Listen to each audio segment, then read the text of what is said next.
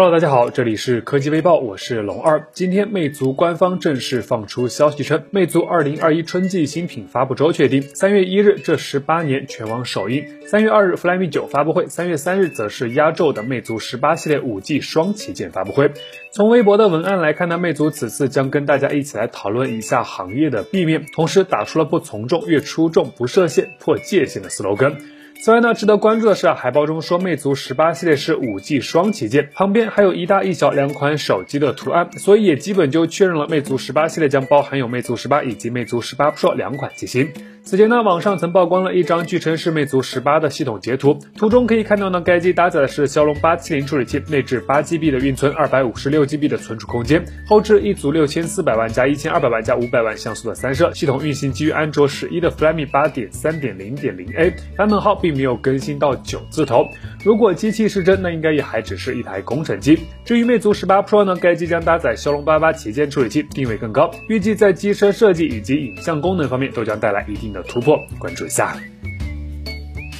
昨晚，华为正式发布了旗下新一代的折叠屏手机 Mate X2。该机一改此前向外折叠的整体设计，转而采用了两侧向内翻折的方案。同时呢，外侧还设计有一块二十一比九的副屏，即便是不展开屏幕，也可以有与常规直屏手机相似的操作体验。目前呢，市面上在售且比较成熟的折叠屏机型，除了华为，自然就是三星了。现在呢，就有微博网友带来了一些关于三星下一代折叠屏手机的新消息。从微博的内容来看呢，三星下一代 Galaxy Z Fold 三将采用第三代 UTG 超薄玻璃，玻璃厚度提升，墨视硬度可到五级，可以轻松应对 S Pen 书写。而且呢，屏幕的平整度也将有所提升。最重要的是呢，三星方面正在测试内外双屏下摄像头，也就是说，Galaxy Z Fold 三主屏以及副屏都将有望用上屏下摄像头方案，以带来更为全面的全屏效果。此前呢，有消息称，三星今年很可能将 Galaxy Z Fold 三的发布时间提前到上半年，预计会安排在五月份，但具体时间尚未公布。对折叠屏手机感兴趣朋友呢，倒是可以留意一下。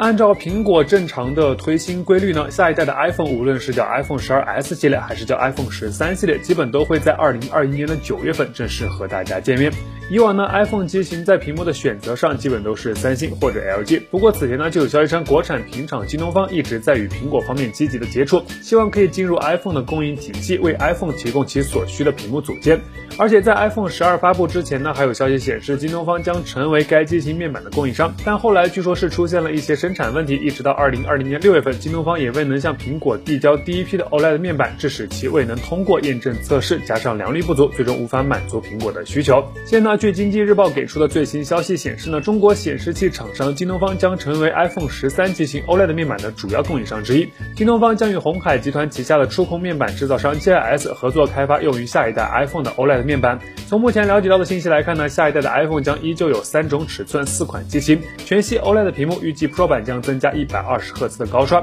苹果还有望将 iPad Pro 中的 ProMotion 技术引入到 iPhone 中，带来更加丝滑的操控体验，拭目以待。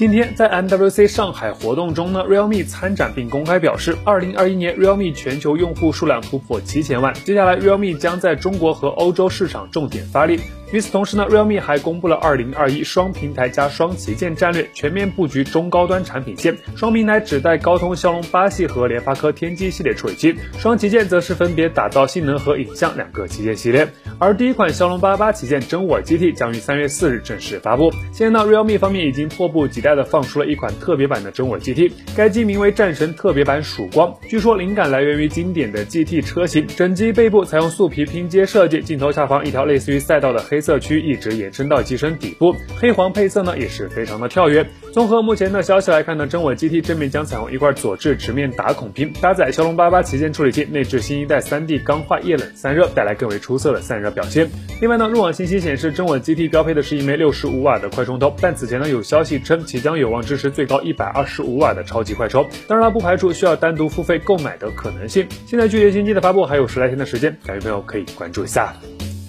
继摩托罗拉和小米公布隔空无线充电技术之后呢，今天 OPPO 方面也通过一条短片展示了来自 OPPO 的隔空充电技术。视频中演示机型是此前 OPPO 方面展示的卷轴屏手机。从视频中可以看到，手机在不接触任何充电器的情况下，仍显示为充电状态。此前呢，OPPO VOOC 闪充首席科学家张家亮表示，隔空无线充电技术在技术上已经没有任何障碍，甚至可以实现远距离无线充电。但问题是最终的产品化，目前有法律法规的要求，有设备安全、人身安全的要求以及成本的要求。其实呢，在快充方面，OPPO 一直走在行业比较靠前的位置。很多年前，一句充电五分钟，通话两小时的广告语，相信大家也都有比较深刻的印象。此前呢，OPPO 也曾展示过一百二十五瓦的有线超快闪充，基本已经算是目前行业充电功率最高的手机有线快充技术了。至于这里展示的隔空充电技术呢，将在此次的 MWC 展会上亮相，具体何时商用，目前还没有详细的消息，提前了解一下。好了，那以上就是本期视频的全部内容，欢迎点赞，欢迎分享，咱们下期视频